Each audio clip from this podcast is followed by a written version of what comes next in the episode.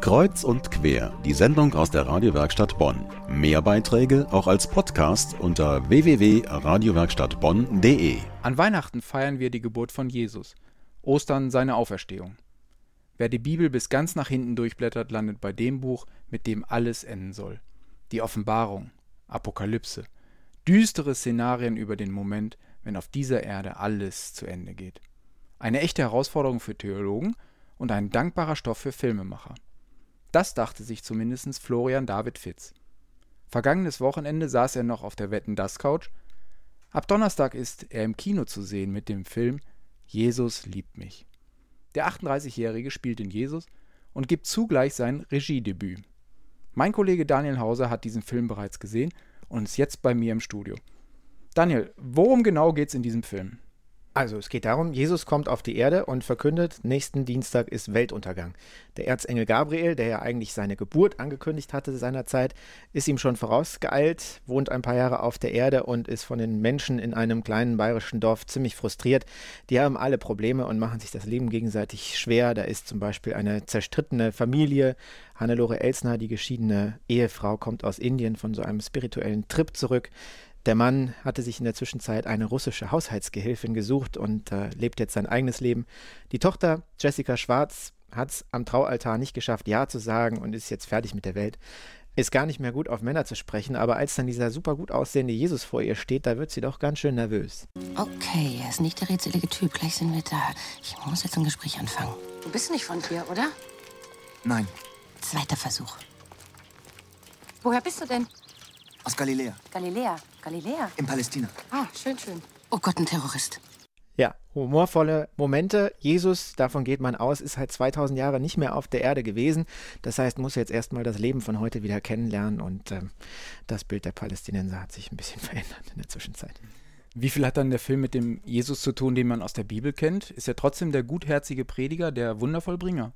Ja, also es werden schon viele bekannte Motive aufgegriffen. Erstmal sein Äußeres, so ein sanftmütiger Gesichtsausdruck, mit dem er da in Erscheinung tritt, verliert kein böses Wort gegenüber niemandem, flucht nicht und führt die Traditionen aus, die in der Bibel eben auch erzählt werden. Er teilt sein Essen beispielsweise in einer Pizzeria, holt dazu extra einen Obdachlosen von der Straße rein und äh, als er ihm dann auch noch anfängt, die Füße zu waschen, wird es schon ein bisschen komisch und die Leute fangen an, sich das Maul über ihn zu zerreißen kommen aus der Pizzeria raus, plötzlich steht der beinahe Ehemann von Jessica Schwarz vor ihm und dann muss er in guter alter linke Wange, rechte Wange Tradition sich halt leider verkloppen lassen.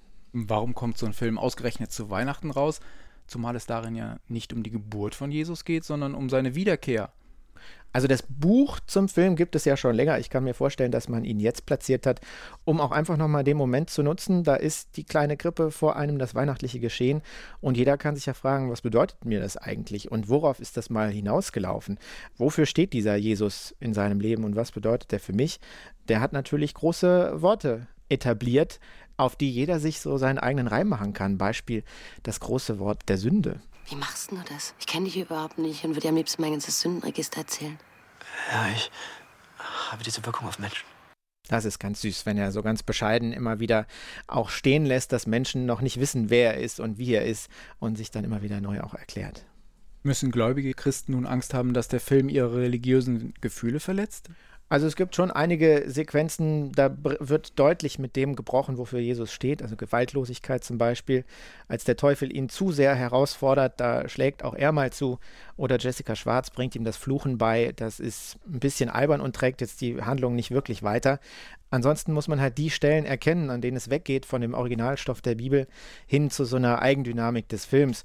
Das kann ja auch durchaus äh, sympathisch und romantisch werden. Beispiel ist so eine Szene an einem wirklich malerischen See in Bayern bei Nacht. Jessica Schwarz geht schwimmen, Jesus will es ihr gleich tun, schafft es aber nicht, denn er läuft natürlich übers Wasser, kann erst in das Wasser hineintauchen, in dem Moment, als die beiden sich küssen.